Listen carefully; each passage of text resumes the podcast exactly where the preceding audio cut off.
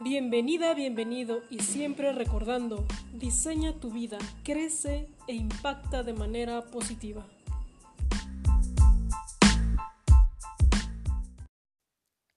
¿Te has preguntado cuáles son las características para tener una mente de grandeza y dejar un legado? Quiero compartirte cinco enseñanzas que me dejó la película de Bohemia Rhapsody que es la historia de Queen y de Freddie Mercury, que a mí en verdad me inspiró a montones. No sé si ya la, la lograste ver. Y si no, de verdad te la recomiendo muchísimo. Pero mira, te voy a dejar cinco puntos de los cuales puedo rescatar de la película de la banda y de Freddie Mercury. La primera es que siempre pensó en grande, siempre tomaba una decisión porque quería llegar a ser grande. Eso lo llevó a dar siguientes pasos y ya estando en cierto lugar tomaba la siguiente decisión y así fue como alcanzó la grandeza. Yo me acuerdo en la escena de la película cuando venden el vehículo en el cual se transportaban y les dijo es que este es para grabar nuestro primer álbum. Y ese primer álbum fue el que les, abrió las puertas para los siguientes, para una, una gira, el siguiente álbum, en fin. Pero fíjate, él tu, tuvieron que vender, tuvieron que eh, capitalizarse su primer álbum. ¿Y eso porque era? Porque pensaba en grande.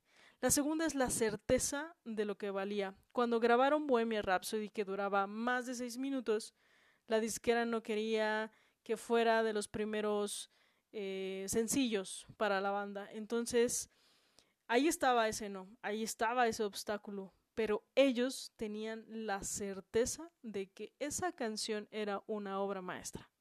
Y no se dieron por vencidos fueron a hacerlo en otro lado y lograron lo que lograron gracias a esa canción, a esa pieza musical que de verdad es magnífica.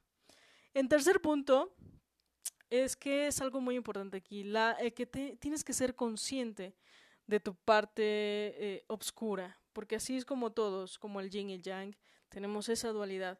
Pero si tú la haces consciente y la trabajas de manera adecuada, podrás tener mejores resultados y a lo mejor como Freddie Mercury tuvo recursos, tuvo el dinero, cayó en muchos excesos. Y hay gente que a lo mejor no tiene los recursos, pero aún así está en vicios. Entonces aquí es muy importante que puedas tenerlos muy conscientes y poderlos manejar para que cuando tú logres alcanzar esa grandeza y tengas esos recursos, no desperdicies el tiempo y no se te vaya en esos excesos.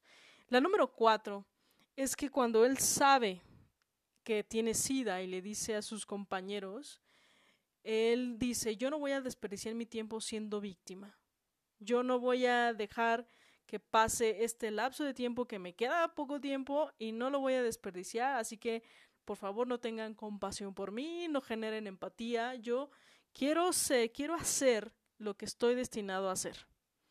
Eso es muy importante porque no tenemos el tiempo contado, más bien tenemos el tiempo contado, no sabemos cuándo vamos a morir y ese tiempo que estamos aquí en la Tierra hay que aprovecharlo al 100.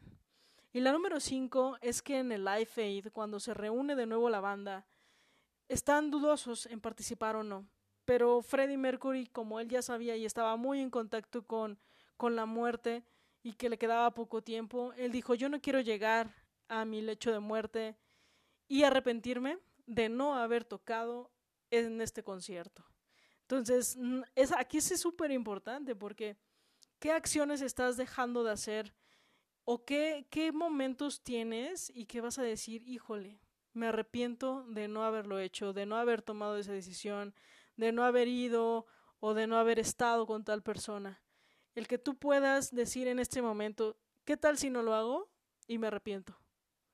Eso es una enseñanza muy, muy fuerte que, que para mí esto me deja muy claro que si tú tienes en mente que no te queda tanto tiempo aquí en esta tierra y que aparte eh, hay acciones que a lo mejor te pueden llevar a la cierta grandeza, pues hazlas.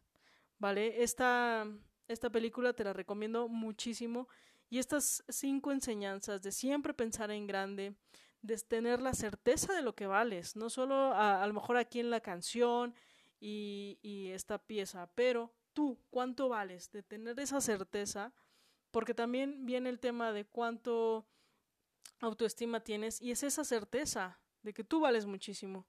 La tercera es que seas consciente de tu parte dual y de tu obscuridad para que puedas afrontarlo de mejor manera. Y la cuatro es, es eso, aprovechar el tiempo que estás aquí no siendo víctima, sino siendo provechoso y ayudando a otros, para que al final no te arrepientas pues de algunas decisiones que a lo mejor dejaste de hacer. Mi nombre es Aida Mora, me da muchísimo gusto poderte saludar y si esto te aportó valor, eh, compártelo, a lo mejor está en podcast o sígueme en mis redes sociales, Saida Mora-oficial y ahí también vas a poder encontrar este audio y muchos otros más. Así que ya cerrando diciembre, ya estamos cerrando el año y estoy preparando un programa que estoy segura que te va a ayudar muchísimo. A mí me encanta cerrar ciclos y creo que este año ha sido de muchos desafíos y estamos preparando un, un programa muy especial para que en tres días podamos cerrar, cerrar bien el año y comenzar el 2021 con muy, muy buena energía. Así que sígueme en mis redes sociales para que estés atento a esto y podamos seguirte ayudando y aportando valor. Muchísimas gracias y que tengas un excelente día, una excelente tarde, una excelente noche. Bye bye.